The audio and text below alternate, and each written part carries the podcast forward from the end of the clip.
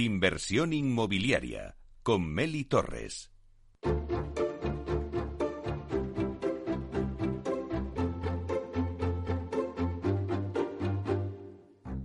Alquiler Seguro, el alquiler rentable, nos trae el análisis del mercado.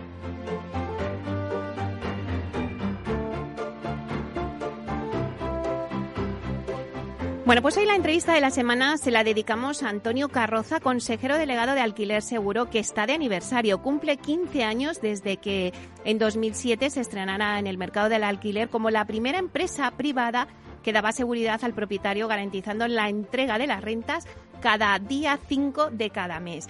Eh, bueno, además de ofrecer servicios al cliente.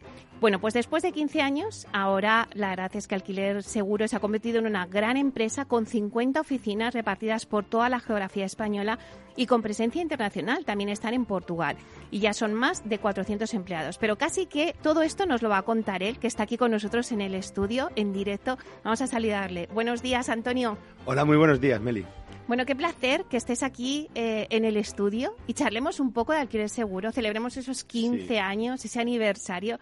Pero bueno, Antonio, ¿qué balance hacéis de estos 15 años? Bueno, pues han sido unos 15 años, eh, la verdad que frenéticos. Eh, yo miro hacia atrás y parece que ha pasado muy rápido, cuando en verdad, bueno, han surgido muchísimas, muchísimas circunstancias, ¿no? Hemos sufrido una crisis inmobiliaria sin precedente hemos vivido una pandemia, estamos viviendo una invasión en Europa, ¿no? Es decir, precisamente estos 15 años no han sido, no han sido fáciles. Si bien es cierto que desde el punto de vista del alquiler seguro hemos podido tener la gran suerte de ir creciendo año tras año, invirtiendo en nuestro principal capital, que es nuestro personal, con más de 400 personas en el grupo, y sobre todo diversificando nuestros servicios para poder llegar eh, a más clientes, a más ciudades, a más contratos.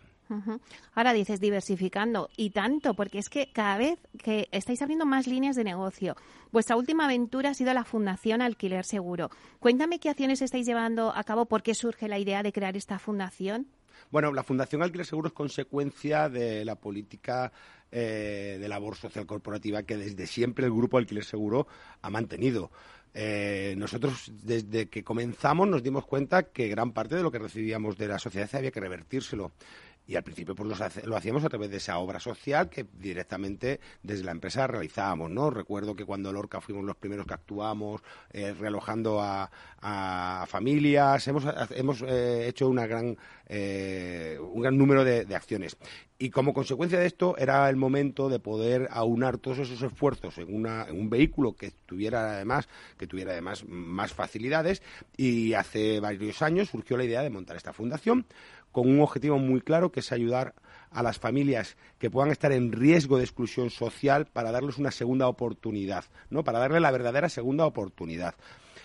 Hace cinco años empezamos con este proyecto y bueno, pues también estamos de celebración porque justo acabamos de empezar, acabamos de tener ya la autorización definitiva para poder actuar con una acción muy bonita que ha sido, bueno, pues eh, nuestro compañero eh, un compañero nuestro de Barcelona que eh, nos pidió una semana de vacaciones para irse a, Ucrania, a Polonia, a buscar eh, familias. Y bueno, pues evidentemente no le computamos las vacaciones y además le financiamos el viaje. Hemos tenido muy, muy, muy, muy buena acogida por parte de todos los medios y por parte de, de, muchísimos donantes que están aportando su granito de arena.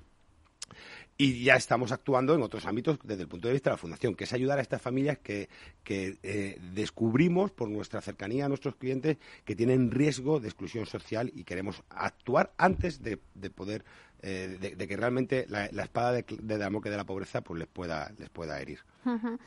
Qué bonito este proyecto que habéis hecho trayendo esas familias de Ucrania. ¿Cuál es vuestro siguiente proyecto? Porque seguro que estáis ya pensando en otro. Eh, la verdad es que tenemos bastantes proyectos, ¿no?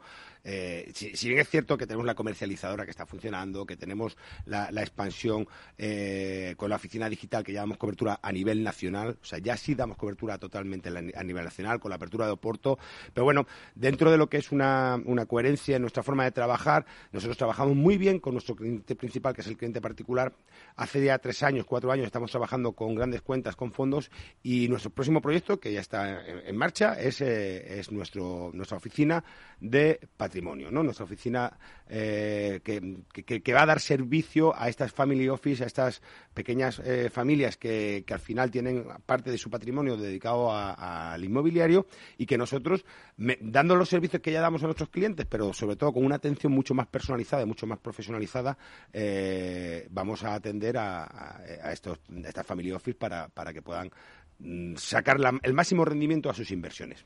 Luego hablamos del inversor, pero ahora vamos a seguir con la actualidad. El precio de la luz pues se ha disparado y vosotros en alquiler seguro empezasteis el año pasado con la apuesta por la energía con la unión de Vita Energy Group para poner en marcha una comercializadora energética especializada en el mercado del alquiler.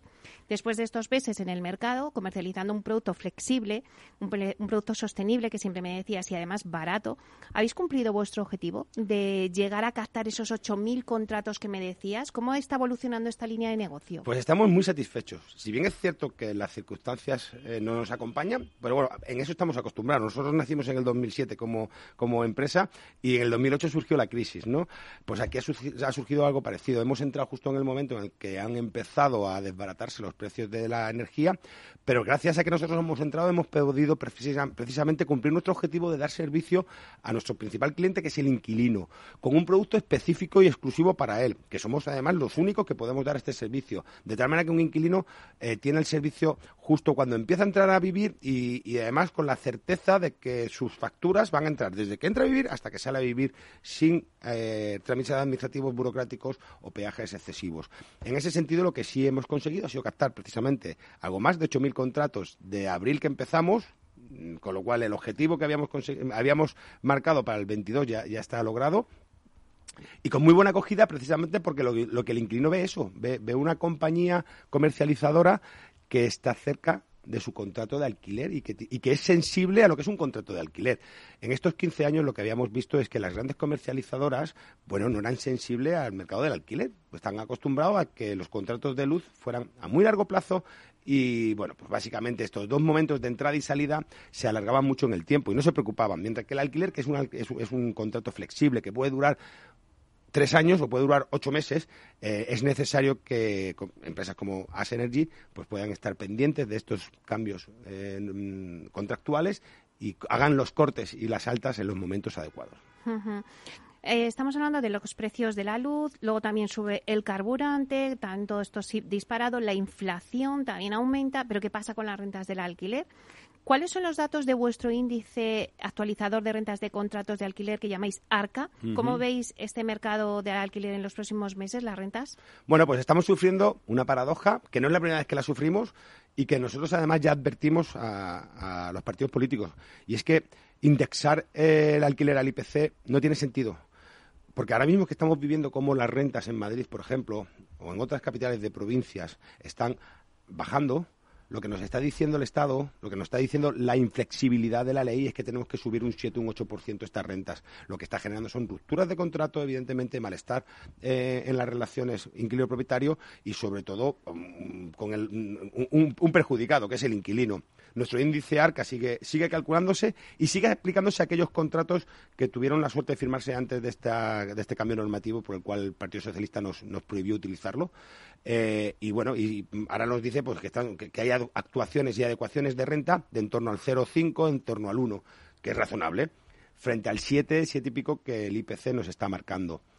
Eh, ahora precisamente el gobierno dice que va a poner un, un, decreto, un real decreto por el cual no se utilice el IPC en los contratos, o por lo menos de manera probable. Nosotros lo pedimos hace muchos años, lo conseguimos en una reforma legislativa y desgraciadamente este, este populismo exacerbado de, de proteger al inquilino lo eliminó y las consecuencias las estamos subiendo, sufriendo ahora. Claro, entonces, eh, en los inquilinos que eh, tienen propiedades eh, con alquiler seguro, las rentas, ¿cómo se están actualizando? ¿Cuánto ha subido? Los que firmaron el contrato antes del cambio normativo que nos impidieron utilizar el ARCA se está actualizando por ARCA.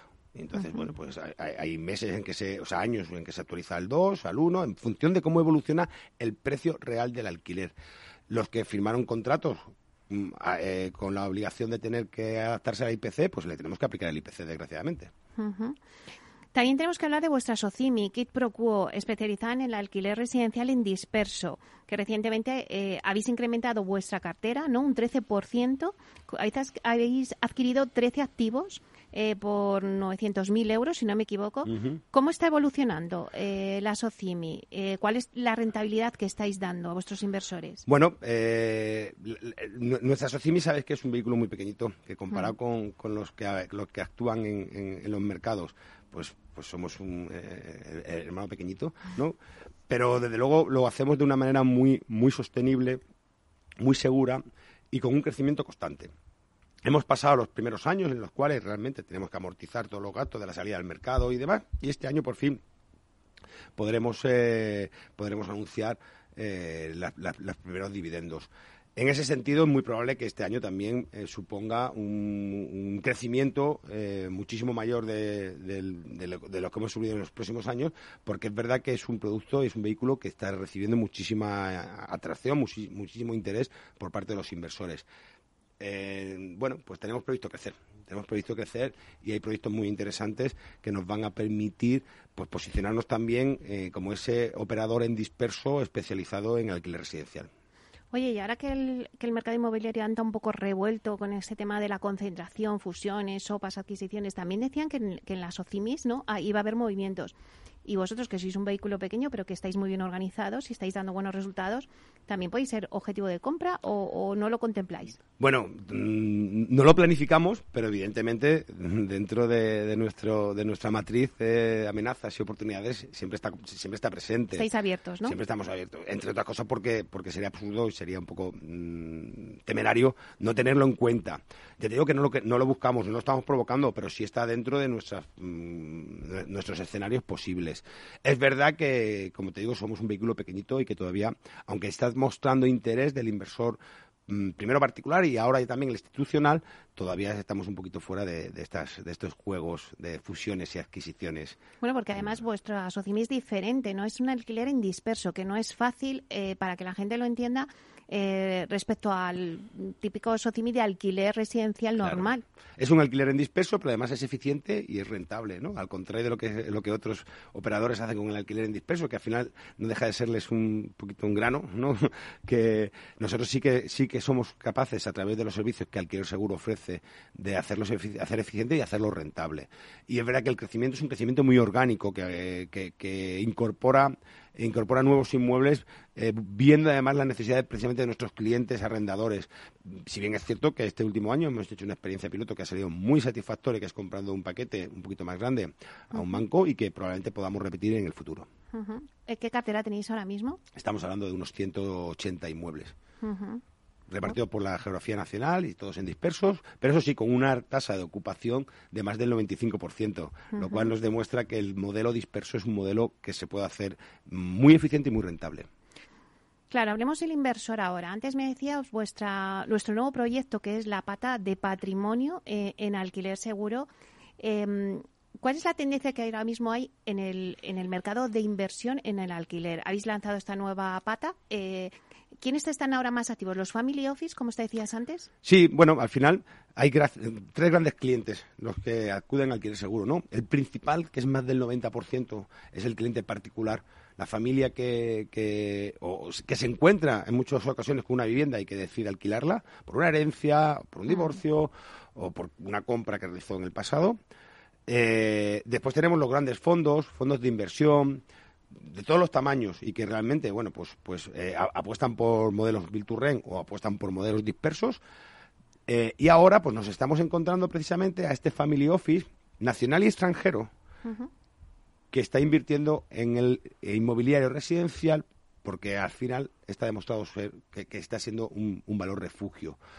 Em, el tema del retail del local está pasando un mal momento. Todos mm, podemos ser conscientes que si damos un paseo por las grandes Mm, capitales, por las calles principales de grandes capitales, empezamos a ver locales vacíos, el, negocio retail está pasando ese mal momento.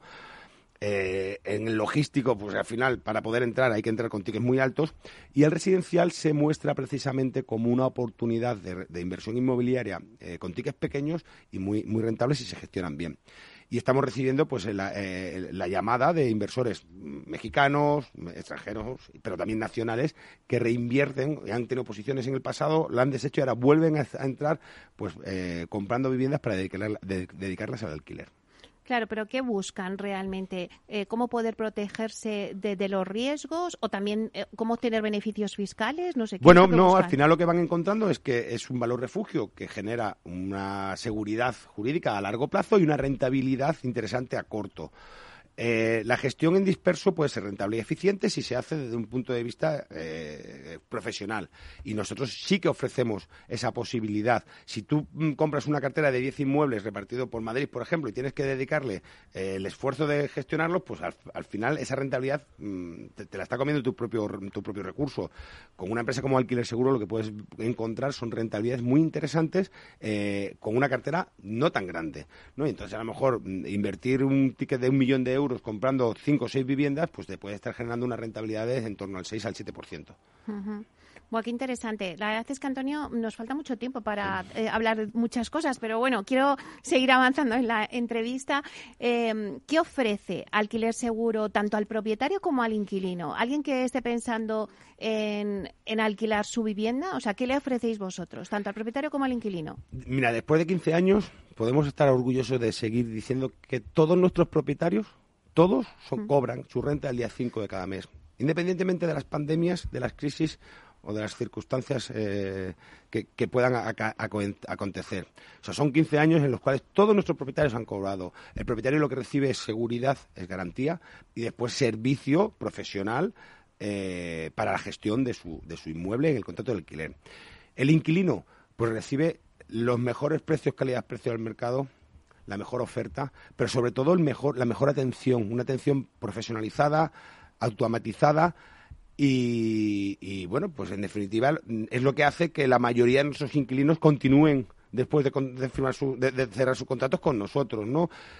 si estamos orgullosos de que nuestra tasa de, renovación de contratos de los propietarios supera el 95%, también estamos orgullosos de que más del 50% de los inquilinos, cuando terminan su contrato, deciden buscar con nosotros su, segunda, su, siguiente vivienda.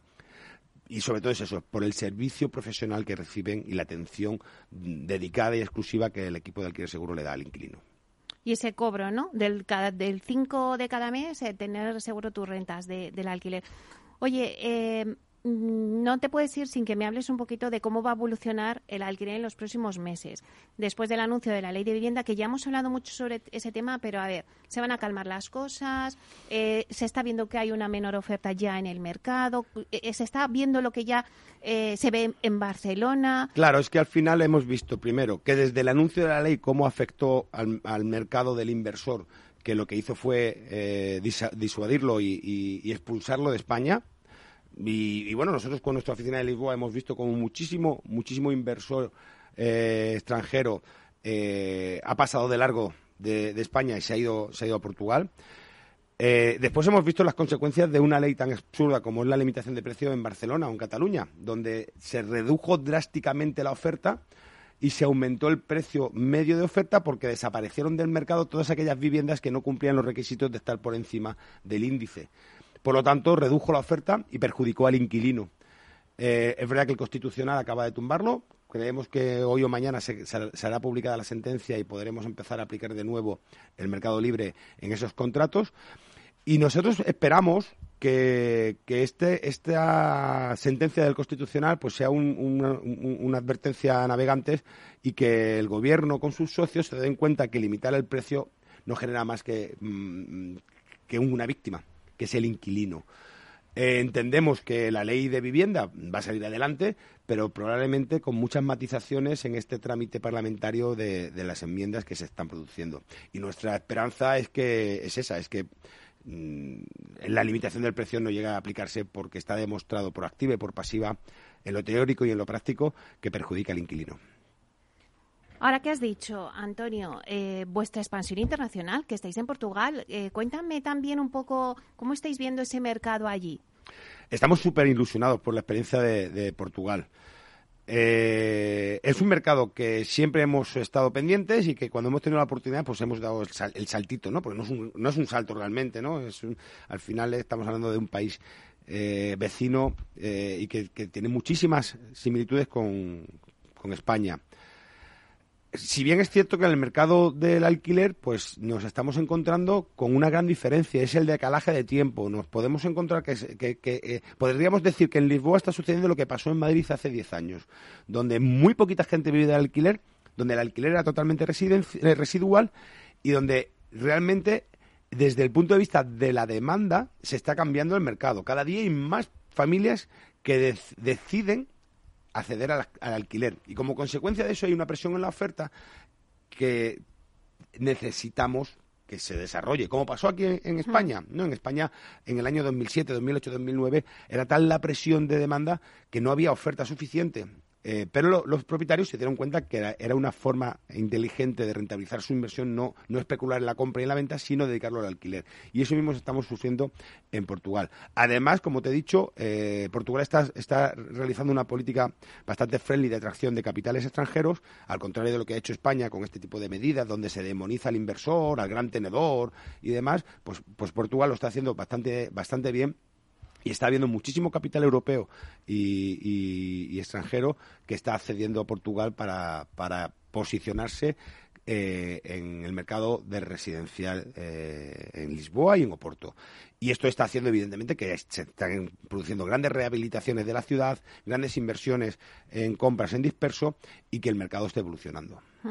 Vosotros ahora mismo estáis en Lisboa en... y también en Oporto, ¿no? Estamos en Lisboa con nuestra primera oficina y estamos justo ahora abriendo la segunda oficina que será en, Oporto. Aunque ya damos servicio en Oporto con, una oficina eh, itinerante que nosotros llamamos, es decir, el equipo de Lisboa se desplaza. Estamos hablando de ciudades que están relativamente cerca y muy probablemente tengamos la oficina de Oporto mm, abierta pues en este, en este trimestre. Bueno, o sea que la experiencia internacional muy buena. ¿Estáis pensando en otros países o no? Bueno, siempre estamos pensando en otros países, ¿no? Y en otro, siempre estamos eh, eh, en, el pasito más que podemos dar, ¿no? Y estamos pendientes del sur de Europa, ¿no? Con Toulouse, viendo oportunidades. Eh, es verdad que tenemos también tentaciones por parte de algún fondo de, apoyarnos en ese crecimiento internacional y acceder a, otros a otros países europeos. Pero bueno, todo en su debido tiempo. Es verdad que todavía queda mucho por hacer aquí en España, que todavía nos queda mucho recorrido y que desde luego eh, hay que hay que estar pendiente de nadar y guardar la ropa. Oye, y ahora que has hablado de la fundación al principio, hemos empezado con la fundación y quiero acabar con la fundación. Eh, bueno, pues habéis hecho esta acción, ¿no? De, de Ucrania contra gente de allí y poder realojarla. ¿Tenéis alguna otra acción eh, con la fundación que, vais a cometer en estos meses? Bueno, lo, primero que vamos a empezar a hacer es precisamente lo que es la, causa fundacional, ¿no? Lo que es la, razón de ser, que es empezar a trabajar en estas familias que tienen estas dificultades. Eh, más allá de la, de la, donación inicial que el patronato hizo al seguro para hacer esto, pues estamos consiguiendo donaciones de otras instituciones y de otros, bueno, clientes y proveedores nuestros que se están volcando en ayudarnos y hemos empezado a tomar esta, esta escuela de familias que hemos llamado para trabajar con aquellas familias que, que consideramos que tienen ese riesgo de exclusión.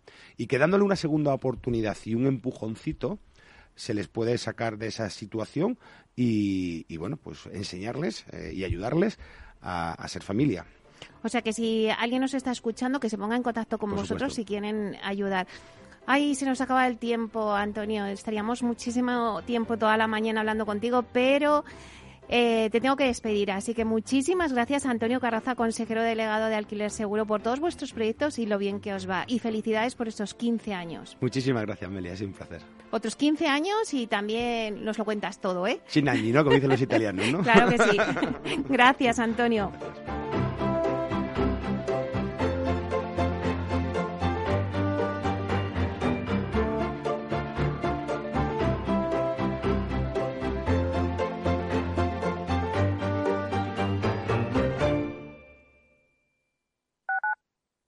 Tu radio en Madrid 105.7, Capital Radio. Memorízalo en tu coche. Gráficas Naciones. Más de 50 años de experiencia en el sector de las artes gráficas. Apostamos por la última tecnología tanto en impresión offset como en digital y gran formato. Realizamos todo tipo de impresión. Tarjetas de visita, folletos, libros, vinilos, decoración y montaje de stands. Más información en el 91 629 2145 o en gráficasnaciones.es. Esto te estás perdiendo si no escuchas a Luis Vicente Muñoz en Capital, La Bolsa y la Vida. Xavier Ferraz, profesor de ESADE. La COVID eh, ha sido una especie de máquina del tiempo, ¿no? Nos ha situado no en 2021, sino en 2031 a nivel de, digitalización. Lo que tenía que haber pasado pues en 10 años eh, ha pasado en 10 meses. No te confundas. Capital, la bolsa y la vida con Luis Vicente Muñoz, el original.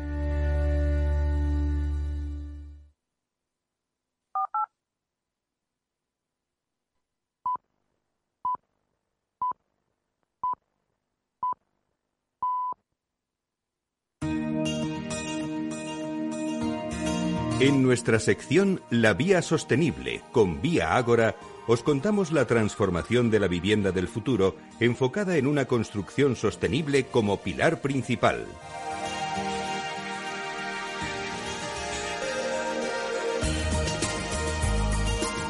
Pues ahora en la vía sostenible os vamos a contar las medidas sanitarias para clientes con alergias respiratorias que ha implantado la promotora Vía Ágora en sus promociones. Os vamos a dar algunos datos. Según una investigación publicada en 2021, las temporadas de polen comienzan ahora 20 días antes, son 10 días más largas y presentan un 21% más de polen que en 1990 lo que significa más días de problemas para los alérgicos. Bueno, pues los expertos advierten que la prevalencia del asma ya es el doble en niños que en adultos. Actualmente entre el 20 y el 25% de la población parece alguna enfermedad alérgica en España. Además, se prevé que para el año 2050 la mitad de la población española sufra algún tipo de alergia. Vía Agora da un paso más y se convierte en la primera promotora que implanta medidas sanitarias para clientes con alergias respiratorias. La intención es mantener ese compromiso social que siempre ha imperado en la promotora. Para hablarnos de ello, contamos en la Vía Sostenible con Nora San Miguel, que es directora de Oficina Técnica de Vía Agora. Buenos días, eh, Nora. Hola, ¿qué tal, Meli? Buenos días. Bueno, pues un placer tenerte con nosotros para que nos cuentes este proyecto. Además, eres una de las artífices de este proyecto. Y para contextualizar, ¿qué significa el concepto allergy friendly que últimamente se ha puesto tan de moda, Nora? Bueno, pues Allergy Friendly simplemente eh, intenta mostrar una sensibilidad y atención hacia las personas que sufren, sufren alergias, eh, implementando medidas que mejoran su calidad de vida en su día a día. Y una moda es una necesidad porque cada vez vemos que, como has dicho, el número de alérgicos va en aumento y también aumenta nuestra concienciación por lo limitante que puede llegar esta a ser esa dolencia, que afecta ya al 20% de la población y que en ciudades como Madrid, donde tenemos más contaminación, estamos haciendo también el tema del cambio climático, pues eh, vemos que el, número de casos este año ha sido exponencial con respecto al año pasado. Es un concepto que ya está vigente en otros sectores, como la restauración, que pues, avisa de alergias alimenticias, o el hotelero. Como sabes, eh, es donde más tiempo pasamos dentro de la, dentro de la vivienda, donde los, los alergólogos nos recomiendan estar para protegernos precisamente de las alergias respiratorias. Y bueno, pues en, la vivienda necesita tener unas características para no tener estos mm, problemas. Entonces, en este contexto sí que hay organismos públicos que han comenzado a tomar medidas para proteger a los ciudadanos, como por ejemplo el Ayuntamiento de Majadahonda, que aprobó en enero de 2013 unas medidas para sustituir progresivamente especies alérgicas en los jardines por especies hipoalergénicas. No podemos quedarnos atrás, Meli, tenemos que atender también esta necesidad. Claro que sí. Bueno, y en Vía Ágora ya habéis comenzado a implantar esta innovación siendo pioneros en el sector inmobiliario. ¿Qué os ha movido a llevar a cabo este proyecto? Pues mira, porque las promotoras tenemos un papel primordial en el bienestar social y nosotros aquí en Viaboga tenemos esto muy, muy grabado a fuego. Eh, tenemos, cuidamos el medio ambiente, pero también cuidamos que nuestros clientes estén en el mejor lugar posible. Entonces apostamos con el objetivo de fomentar el bienestar con medidas muy sencillas que no suponen un incremento de coste. ¿Y en qué consisten estas medidas que nos cuentas y en qué promociones las estáis aplicando? Pues mira, estas medidas, eh, para llegar hasta ellas, hemos hecho una pequeña labor de investigación. Hemos contactado con asociaciones de personas con alergias respiratorias que amablemente nos han hecho unas sugerencias y han valorado mucho que las tengamos en cuenta. Eh, básicamente se trata, lo que nos están pidiendo, de garantizar eh, que todas las estancias tengan posibilidad de ventilación, utilizar pinturas sin sustancias tóxicas, evitar el moho, que es otra fuente bastante alta de alergias, seleccionar especies no alérgicas en las zonas privadas y comunes exteriores y que en caso de aire acondicionado o otro tipo de conductos de ventilación tengamos filtro antipartículas. Entonces, es muy sencillo, la verdad que es, es, saber interpretar esta necesidad y darle forma. Muchas de ellas eh, son muy fáciles de implementar, como te decía, y no tienen incremento. De todas las peticiones que nos han hecho, denotamos que la calidad del aire es súper influyente en la, en la salud respiratoria y, por consiguiente, los contaminantes ambientales son causantes y agravantes de las enfermedades respiratorias. La primera promoción en la que vamos a implementar estas medidas es Antonio López, que empezará a comercializarse durante este año. Y en las promociones Allergic contemplamos la instalación de ventilación doble flujo, que aparte de suponer una medida de ahorro energético, garantizará la calidad del aire y el filtrado de partículas, reduciendo, eh, reduciendo eh, este, estas dolencias a las personas que habiten en la vivienda. En cuanto a los jardines de las promociones, pues vamos a sustituir todas las tradicionales especies, que muchas de ellas son alérgicas, por otras que además de ser hipoalergénicas, pues funcionan muy bien en, el clima de cada una de nuestras promociones y además tienen poco consumo hídrico. Y eh, vamos a ofrecer eh, como medida de personalización la aplicación de pinturas sin COF, es decir, sin compuestos orgánicos volátiles y gases tóxicos, para atender las personas con más sensibilidad a estos compuestos. Por supuesto, al tener una ventilación, al, evitar la entrada de partículas, también estamos garantizando que no se produzcan eh, estos efectos negativos como el MO, que obviamente en ninguna de nuestras promociones nos ha pasado, pero bueno, era una solicitud que nos hacían porque es verdad que en viviendas antiguas las condensaciones y otros problemas eh, acarreaban esta, esta situación. Y por dar alguna cifra, eh, Nora, en los últimos 10 años han aumentado en un 61% los casos de alergias respiratorias en Madrid. ¿Era una demanda de los clientes o una necesidad que desde la compañía habéis detectado?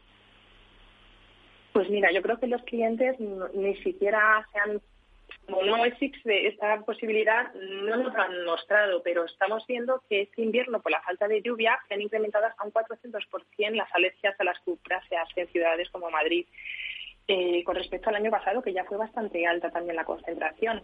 Lo que nos ha llamado mucho la atención y hemos visto que es una necesidad por cubrir y que debe ser atendida. Y como promotores tenemos la capacidad de dar respuesta a estas dolencias con muy poco esfuerzo y aportar un bienestar a nuestros clientes. Este tipo de acciones están alineadas con la estrategia de Vía Agora, que hace referencia a la sostenibilidad social. En ese objetivo de superar las expectativas de vuestros clientes, ¿qué otras iniciativas en materia de salud estáis implementando en Vía Agora? Pues nosotros creemos firmemente que, igual que es importante nuestro compromiso con el medio ambiente y el ahorro energético, es nuestro deber como promotores aportar nuestro granito de arena para mejorar la calidad de vida de las personas mediante el cuidado de la salud. Por eso también incorporamos en nuestras promociones espacios cardioprotegidos y propiciamos la salud creando zonas comunes para la práctica deportiva y el relax. En definitiva, queremos ser la promotora que lidere el cuidado del planeta, el ahorro energético y el cuidado de la salud para que nuestros clientes sientan que su hogar es el mejor lugar posible para vivir. Bueno, pues muchísimas gracias, Nora San Miguel, directora de Oficina Técnica de Vía Agora y además una de las artífices de este proyecto eh, que habéis implantado. Vais a ser la primera promotora en implantar en vuestras promociones eh, medidas eh, sanitarias para clientes con alergias respiratorias. Muchísimas gracias. Muchísimas gracias a ti, Meli. Me alegro de que os haya gustado. Un placer.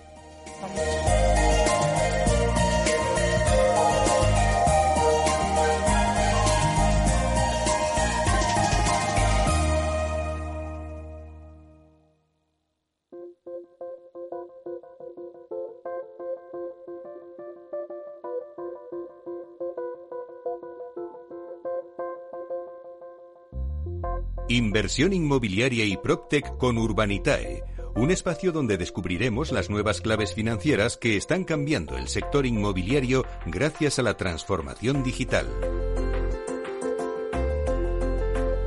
Bueno, pues ahora vamos con nuestro espacio de inversión inmobiliaria de la mano de Urbanitae y vamos a profundizar en las claves financieras que nos ofrece el mercado de la inversión inmobiliaria. Para ello contamos con la presencia de José María Gómez Acebo, que es director de clientes institucionales en Urbanitae. Vamos a darle la bienvenida. Hola, buenos días, José María. Buenos días, Meli.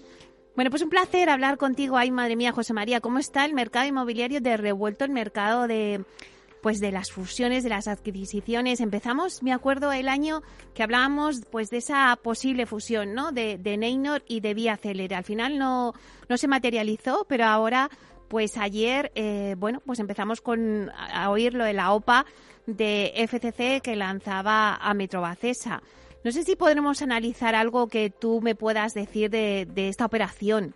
Muy bien, oye, pues eh, sí, la verdad es que es, yo diría más que es una OPA de Carlos Slim que está utilizando a FCC como instrumento, porque Carlos Slim siempre ha, eh, intentado mejorar su presencia, ha querido mucho el mercado inmobiliario español. De hecho, cuando entró, como hace siete años en FCC, probablemente su objetivo final, y así lo hizo, fue quedarse con Realia, que era la inmobiliaria del Grupo Caja Madrid. Entonces, esta es una operación que hay hay que entenderla en esa clave. Para BVA, más, que, junto con Santander tienen el 70% de Metrobacesa, es una forma de reducir su exposición al inmobiliario. Y de hecho lo va a facilitar porque va a conceder un crédito a FCC para financiar la operación. Entonces, lo que puede llegar a conseguir eh, Slim, que ya tiene el 73,3% de Realia, es acabar una fusión de ambas compañías. Probablemente con el objetivo de sacarlas de bolsa eh, y, vender los activos por separado. Pasa esto con relativa frecuencia a las cotizadas. Si, si te fijas en este momento, aunque la, OPA nominalmente suena atractiva porque se está pagando con un 20% de prima sobre la cotización actual, o, por lo menos sobre la cotización que tenía en el momento en que se lanzó la OPA, esta, la valoración que están dando a la compañía es un 50% del valor neto de la compañía y un 0,6 veces el valor contable de un sector que en teoría está, vamos, que en este momento está cotizando más en, torno a una vez el valor contable. Esto significa que está comprando por debajo del valor contable, con lo cual tiene pinta de que pueden sacar a los minoritarios de bolsa, sacar a la compañía de bolsa y luego repartirse los activos y disolverla. Entonces, claro, que ahí es, donde hay un gran negocio en, esa, en esa historia, claro. Claro, claro. Es, lo que pasa con las cotizadas, que se correlacionan mucho con el mercado, el mercado baja, ellas bajan también y en el fondo el valor subyacente puede estar eh, infravalorado respecto a lo que hay. Entonces tiene sentido para Carlos Slim eh, sacar la compañía de bolsa y vender los activos por separado. Eh, él puede llegar a conseguir el, el 30% de la compañía uniendo al 6 que tiene, es decir, el máximo que va que ofrece comprar es el 24% claro. y un desembolso de 285 millones. Pero la operación puede ser redonda si efectivamente consigue fusionar con Realia, sacar ambas de bolsa y vender los activos por separado, que están infravalorados en lo que es su valor en bolsa. Eso explica un poco el origen de la operación. Oye, José María, y yo ya por decir, ¿eh? porque yo no soy tan experta, pero bueno, imagínate que hacen esa operación que tú dices, pero luego además, bueno, como la han sacado de bolsa, la han juntado con Realia, la juntan con, la fusionan con FCC Inmobiliaria y encima compran Vía Célere, que estaba ahí como en todas las quinielas, y ya la sacan a bolsa. Una gran compañía inmobiliaria ¿Qué te parece, anda, que como se cumplen, aquí la bola de cristal que tengo yo? Pues, pues, pues la verdad es que es una operación súper atractiva y de hecho, bueno, pues lo, que el fondo demuestra es que hay eh, un movimiento de consolidación en el sector, que hay gente que ve clarísimo el valor que hay detrás de esa consolidación y que el mercado español para los inversores internacionales sigue siendo un mercado muy atractivo. Y esto nos fortalece también a nosotros en nuestra estrategia de apostar fuertemente por nuestro mercado. Claro que sí.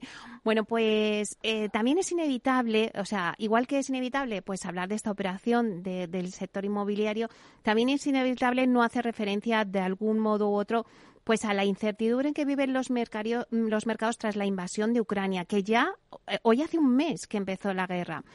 Eh, sí que parece que, bueno, pues que pese a este delicado contexto, los activos inmobiliarios, que siempre han sido refugio de inversión para particulares, pues parece que sigue siendo, al menos hasta el momento, José María, una apuesta certera.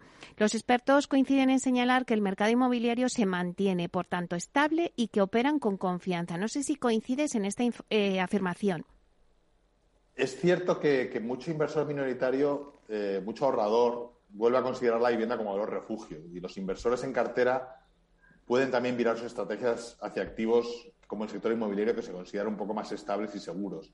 Ten en cuenta que en lo que son activos en renta, prácticamente todos los contratos están indexados y se revisan contra el IPC. Hmm. Entonces, esto quiere decir que, aunque si sube la inflación, tu nivel de rentas sigue siendo el mismo, sigue aumentándose y no pierde valor, valor adquisitivo. Esto perjudica obviamente a las familias que van a tener que tener menos, menos dinero disponible porque te van a tener que pagar más renta, pero al propietario de la inquilina le está protegiendo contra la inflación porque sus rentas se mantienen igual y se mueven al mismo ritmo que la inflación.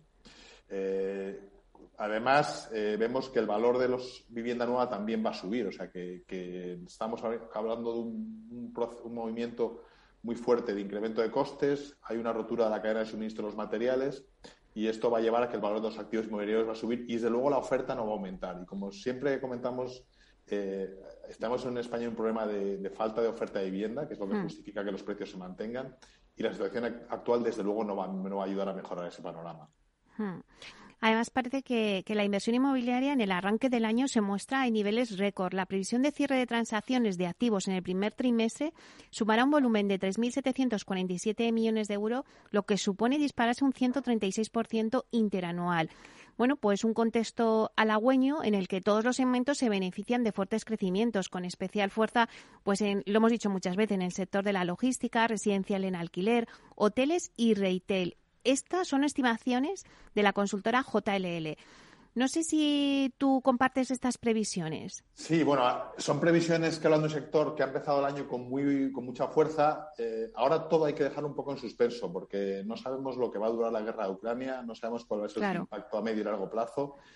Es cierto que hay un interés muy fuerte de los fondos en España, sobre todo los internacionales, por el Build to Rent, que son estos que son promociones de obra nueva que se adquieren para alquilar y ha habido operaciones que han alcanzado los mil millones de euros. Yo destacaría, por ejemplo, el fondo alemán Patricia, que ha comprado 1.500 viviendas para alquiler a la promotora Vipor eh, por 600 millones de euros, que es una operación francamente relevante. ¿no? La previsión es que siga el momentum de mercado, porque va a haber un joint venture entre promotoras y fondos para seguir entrando en este mercado, como ya hemos comentado alguna vez, tiene un nivel de actividad inferior al de otros mercados comparables en Europa eh, y por tanto veremos muchas operaciones Vilturen todavía. En el mercado, el mercado que más crece, sin embargo, sigue siendo el logístico, que crece un 430%, 430% y veremos que este año mm, cifra récord probablemente en inversión logística y luego también con el fin de la pandemia se está recuperando fuertemente la inversión hotelera, donde solo en Europa, y eso hay que tenerlo en cuenta porque es un factor eh, que, ayuda a entender luego las operaciones que se van a producir, hay 76.000 millones de levantados para, para ser invertidos en operaciones inmobiliarias. Se dice pronto, 76.000 millones. Efectivamente. Em, José María, hablemos ahora con vistas a futuro. Y es que el volumen total de inversión inmobiliaria en Europa en 2022 espera situarse entre los 300.000 y los 330 30.000 millones de euros, lo que supondría entonces un aumento de entre el 5 y 10% por encima de la media de los últimos cinco años. Estas son previsiones de eh, siempre y cuando, pues claro, como hemos dicho, la crisis entre Rusia y Ucrania pues no se prolongue y hay las consecuencias que, que, pueden, que pueden surgir. No sé si estás de acuerdo.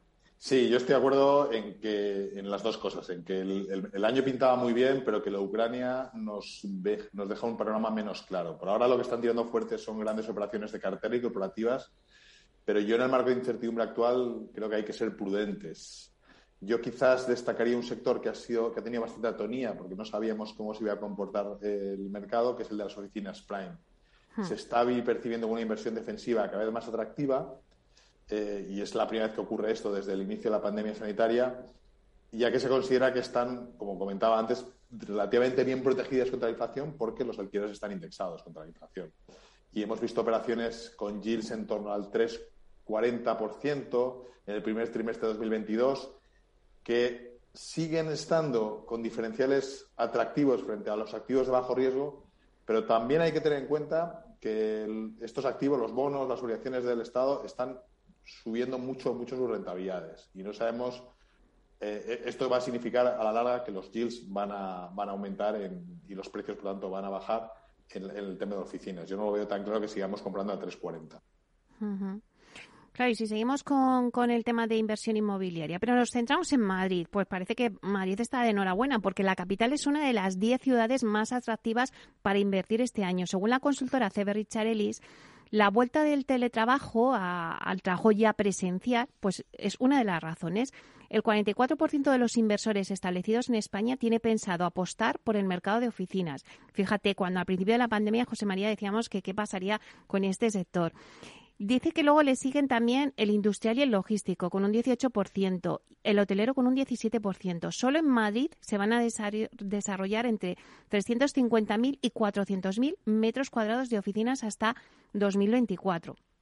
Sí, ya te comentaba antes. Yo creo que, parece claro que el teletrabajo que está aquí eh, no va a ser sustitutivo del trabajo, del trabajo presencial eh, creemos que en términos de productividad las, empresas siguen pensando que hay que tener a la gente junta, que trabajar todos eh, en el mismo espacio físico ayuda a mejorar la comunicación, las relaciones, a que la gente pueda desarrollar mejor su, su, trabajo y, por tanto, vuelve a ser las oficinas un mercado protagonista. Y Madrid, evidentemente, es el principal foco de inversión de oficinas en España porque es el que como hemos visto en otras estadísticas recientemente publicadas, está atrayendo la mayor parte de la inversión extranjera a nuestro país. Por tanto, el sector de oficinas seguirá estando fuerte, irá, irá más eh, y se han despejado un poco las incertidumbres que pesaban sobre él por el fuerte impacto del que tuvo el teletrabajo sobre las ocupaciones durante el periodo de pandemia. Fíjate que a principio de la pandemia decíamos que el bueno pues que el sector de las oficinas pues que pues, pues nada que estaba muerto que iba a desaparecer y ahora como poco a poco pues, pues va, tomando también el, apogeo que tenía en las oficinas.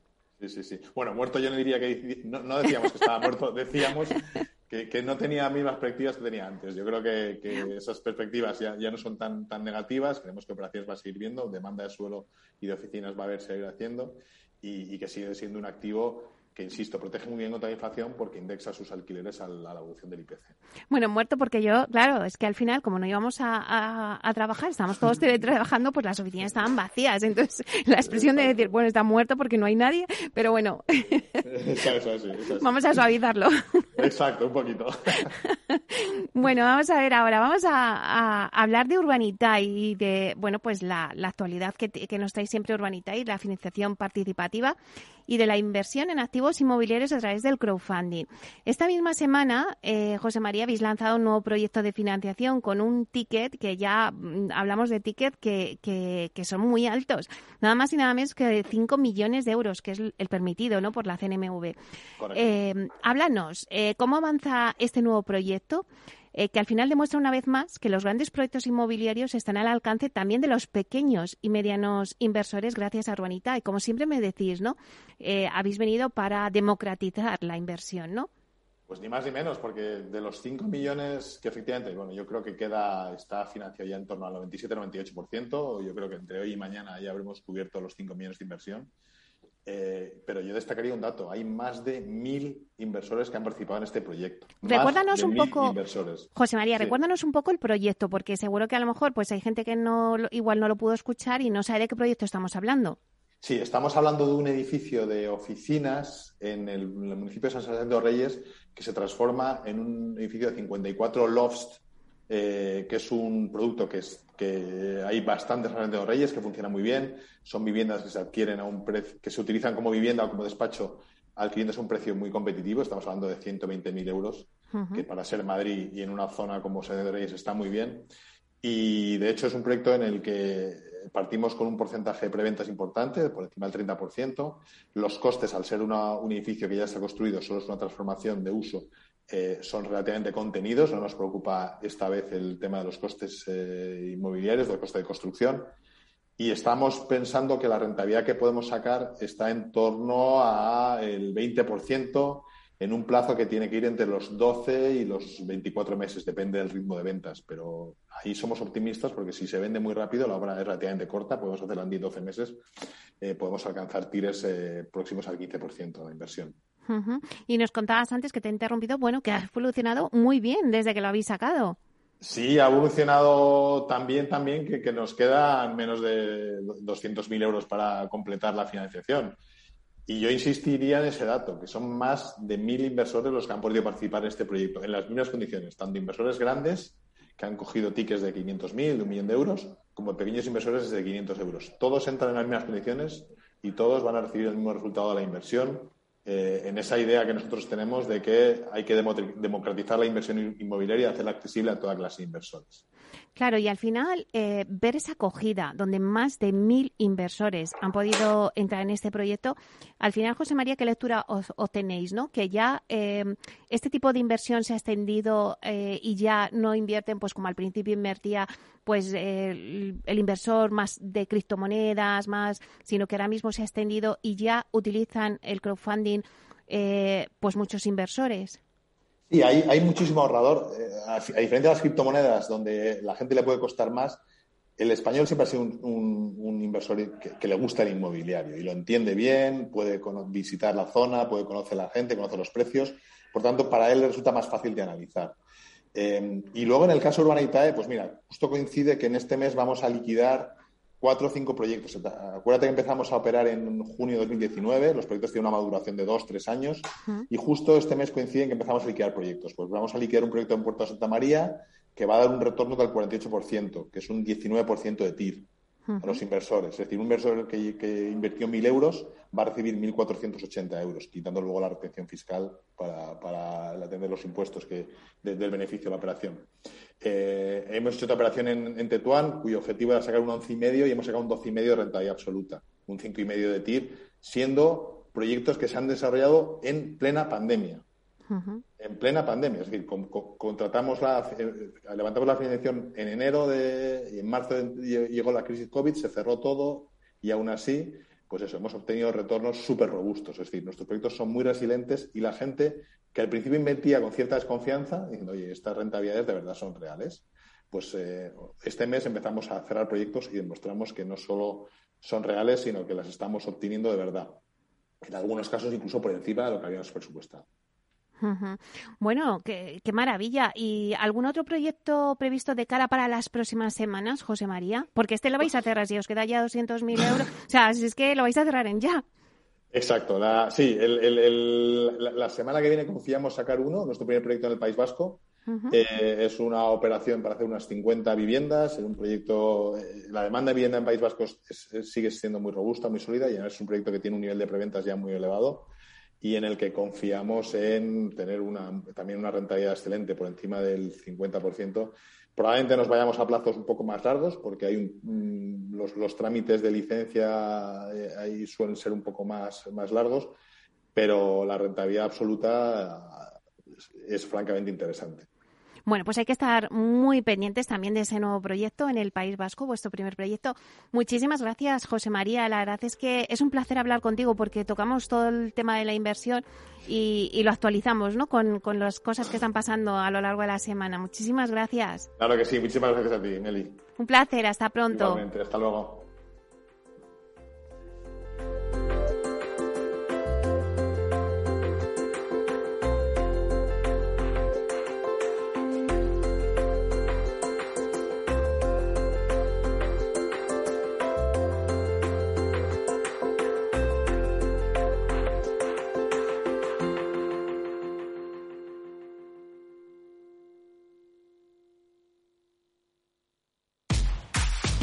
Mal tiempo, mala helada. El cambio climático lo ha cambiado todo y los riesgos son más y más imprevistos, como las lluvias, las heladas o el pedrisco. Por eso necesitas un buen seguro agrario que garantice tu tranquilidad. Y ahora es el momento de contratar tu seguro de uva de vino. Agroseguro. Trabaja sobre seguro. Escuchas Capital Radio, Madrid 105.7, la radio de los líderes. En Santander Private Banking sabemos que ser un número uno conlleva la responsabilidad de conseguir unos resultados únicos.